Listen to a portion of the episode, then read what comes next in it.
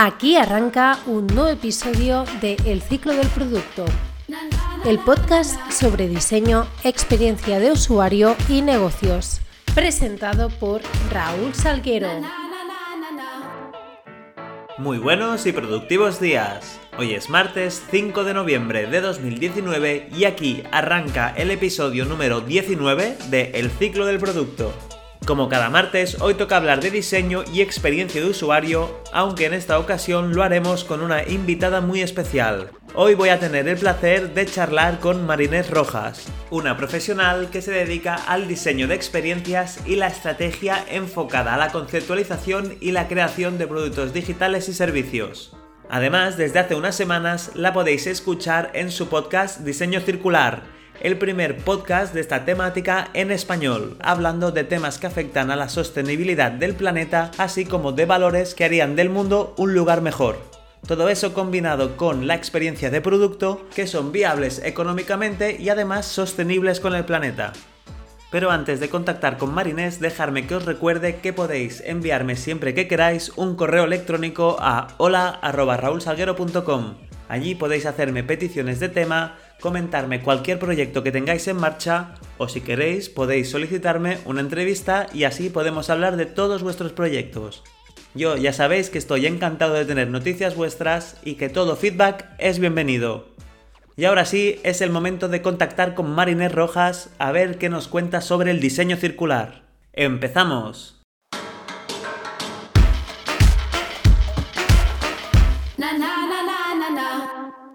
Hola Marinés y bienvenida a El Ciclo de Producto. Para mí es de verdad un honor tenerte aquí. Vamos a hablar de diseño circular, vamos a hablar de tu carrera profesional en el mundo de la experiencia de usuario y de verdad que tenía muchas ganas de poder charlar contigo y tenerte en este podcast. Gracias a ti Raúl por invitarme. Me hace mucha ilusión estar aquí contigo y hablar un poquito de diseño circular.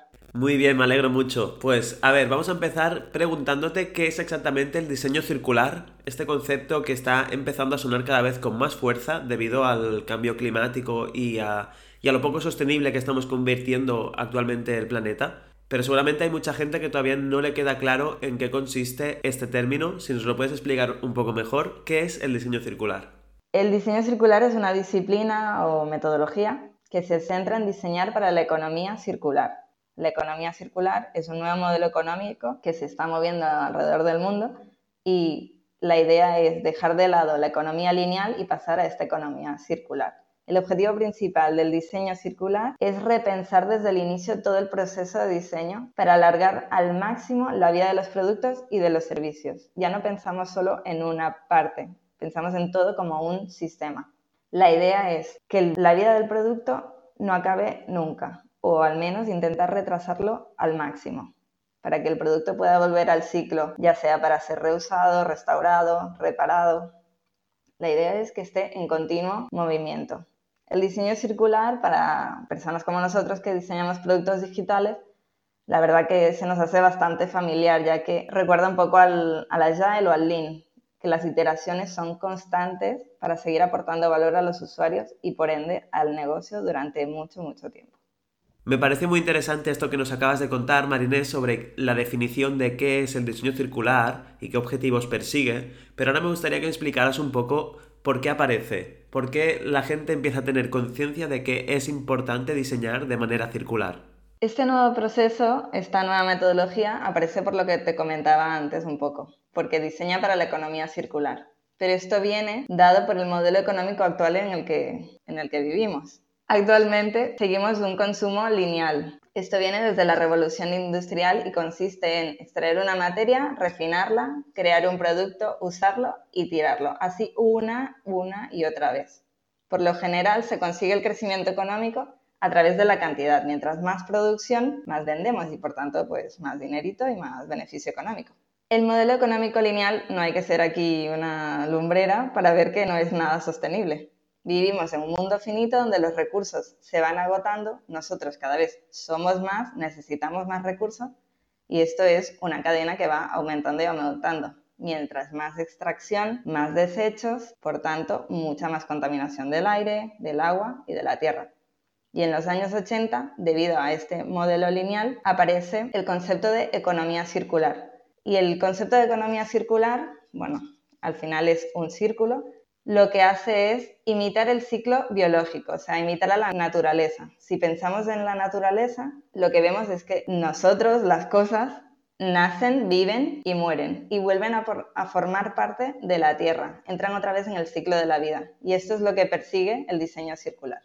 Entiendo que en este momento de emergencia climática que estamos sufriendo eh, en todo el planeta y con políticas que aún no llegan a cambiar las cosas realmente, Supongo que habrá empresas que todavía no se atreverán a dar el salto hacia lo que es producir de manera sostenible, que prefieren seguir haciéndolo de la manera que siempre lo han hecho y les ha funcionado, a pesar de que ya se está viendo que en los próximos años esta tendencia va a cambiar más y más las empresas. Entonces, mi duda es, ¿cómo puede hacer una empresa de toda la vida que nunca le ha importado demasiado el mundo donde vive, pero que actualmente se va a ver forzada por cambios de leyes y porque ya el tema va en serio y la crisis climática es ahora mismo una realidad en todo el mundo, ¿cómo pueden dar ese salto hacia lo que es la producción sostenible, hacia un diseño circular? Lo principal que yo veo para hacer un cambio también es un cambio de mentalidad, es un cambio de, chip. No podemos seguir con el mismo modelo lineal de, de, producir un montón, vender, si quiero más beneficios, vendo mucho más. Lo que se tiene que hacer es un cambio de chip ya que se tiene que entender en profundidad cómo funciona el modelo económico circular. En la economía circular, los beneficios económicos pueden generarse en cualquier punto de la cadena, ya que un producto puede volver al ciclo, como comentaba antes, para ser o reusado, o reparado, o reciclado, etc. Hay bastantes vidas que puede tener este producto. Si, por ejemplo, en el proceso de diseño se preparan los productos para que al final de este ciclo de vida útil se puedan volver a recuperar y así entren en el ciclo, estos son materiales que estamos dejando de extraer y procesar, por lo que la empresa reduce los costes. Por ejemplo, unas amigas han hecho un proyecto hace poco que se llama Salvados Beer y es una cerveza artesana, la primera de España, que persigue el food waste, el desperdicio de alimento. Y lo que hace es sustituir uno de sus ingredientes, sustituye parte de la cebada por pan, pan que está a punto de ser desechado, pan que de otra manera se tiraría ellas sustituyen este ingrediente por un ingrediente que para otra empresa es un desecho, ellas lo, meten en su cadena y por tanto este coste se lo ahorran. Otra opción es la servitización.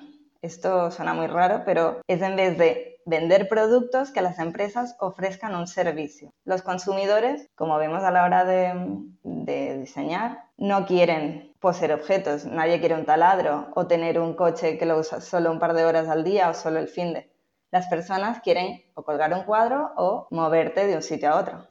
Hay una necesidad y aquí es donde entra la empresa, aquí es donde puede resolver el problema ya sea sustituyendo el producto con ese servicio o complementando el producto con un servicio. Un ejemplo que tenemos aquí en Barcelona y bueno, en principales ciudades españolas es Ecultra o las motos eléctricas, que seguramente las conocéis, y esto se trata de un servicio, que en vez de vender motos, te las alquilan por minutos creando un servicio colaborativo con el que se puede desplazar a mucha más gente con menos unidades. Es ecológico, ya que no emite CO2 y los vehículos se recargan con energía procedente de fuentes renovables. Esto es un ejemplo, pero hay muchísimos más. Al final, la empresa es dueña de ese producto, se encarga de que esté en sus condiciones óptimas lo cuida, lo repara y de mientras el usuario paga solamente por el uso. Por tanto, bajan costes de producción y la empresa se puede centrar en la experiencia que da ese usuario y ofrecer valor en otros puntos del servicio. Por lo que explicas, pues, aunque muchas empresas vean este cambio de paradigma como una posible amenaza, realmente si se estructuran bien pueden incluso convertirlo en una oportunidad para reducir costes y por tanto tener más beneficios, a la vez que son sostenibles con el planeta. Pero también entiendo que hay empresas que siguen con esa mentalidad de si producen productos lo más duraderos posibles a lo largo del tiempo, no conseguirán los beneficios que están obteniendo actualmente. Concretamente, a estas empresas, ¿cómo les convencerías para que dieran el salto hacia la sostenibilidad y la producción responsable?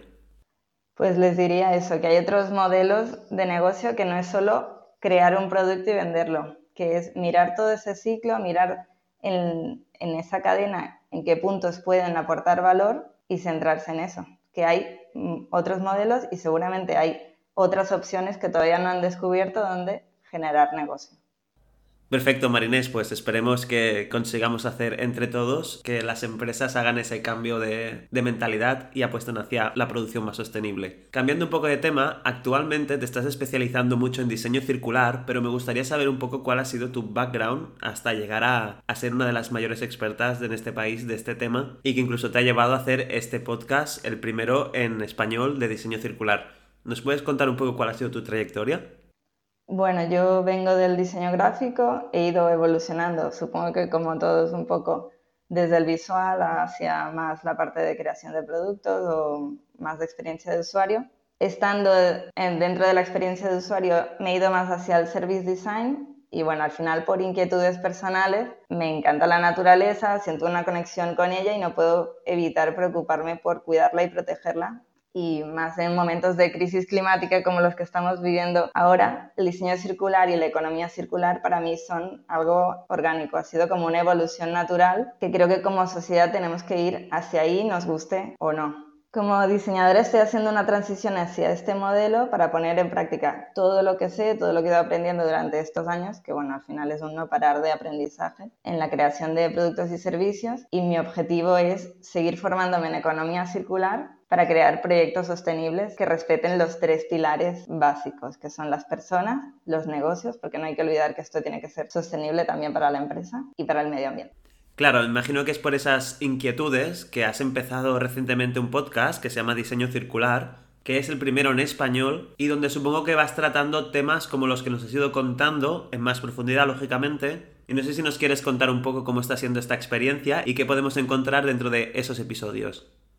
Sí, la verdad que, bueno, cuando empecé a entrar en este mundillo, todo lo que he encontrado está en inglés, porque, bueno, al final es algo que están moviendo más desde UK o desde Estados Unidos los precursores que están montando todo alrededor del circular design. Y encontrar información en castellano era algo muy puntual o algún artículo, algo bastante difícil, por lo que decidí explicar un poco todo mi camino hacia la economía circular, todo lo que estoy aprendiendo y compartirlo con, con el público. En el podcast hablo de conceptos clave de la economía circular, de metodologías del diseño, de las fases del diseño circular. Mi idea es explicar herramientas, técnicas, casos de éxito y consejos de cosas que podemos hacer como, como individuos, cosas que puedes hacer tú, que podemos hacer cada uno para marcar el cambio.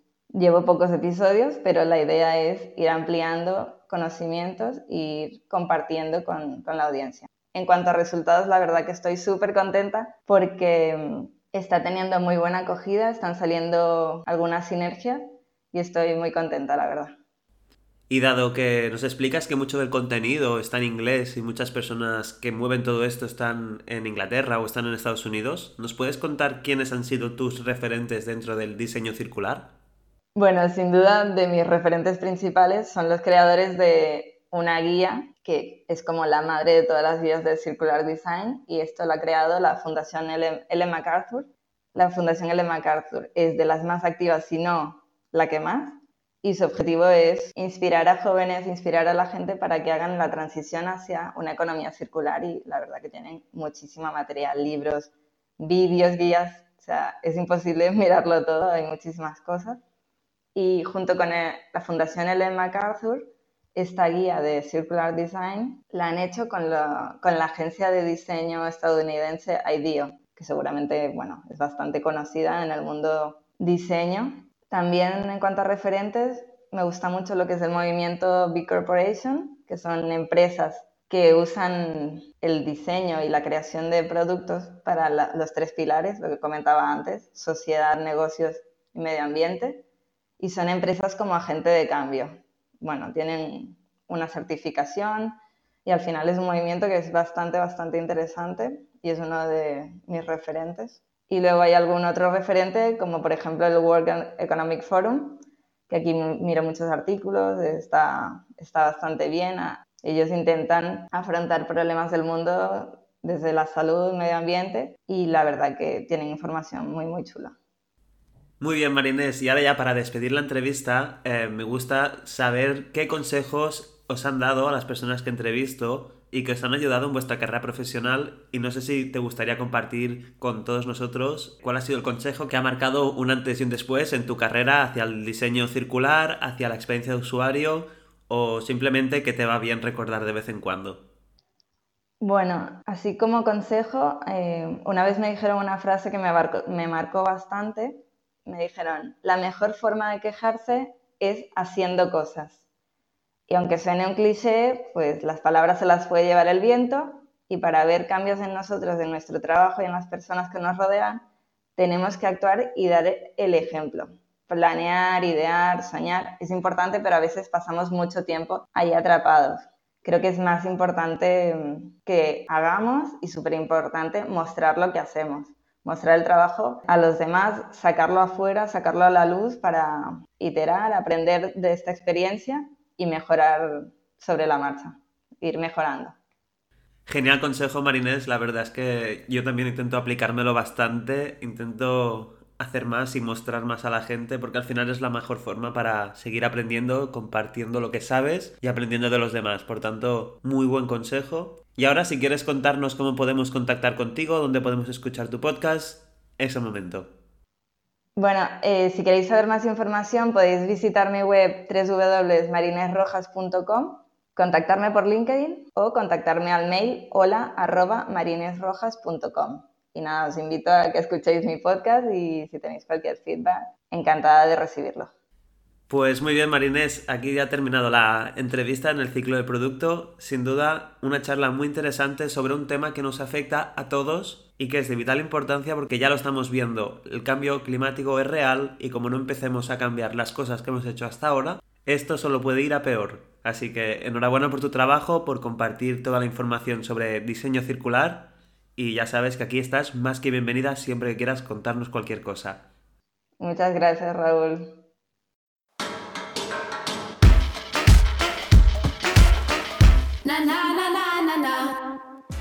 Y hasta aquí el episodio de hoy de El ciclo del producto. Ya sabéis que podéis comentarme, valorar este episodio y todos los demás tanto en iBox como en Spotify, Apple Podcast, Google Podcast y YouTube. Y además me podéis contactar en LinkedIn si me buscáis como Raúl Salguero Lorente.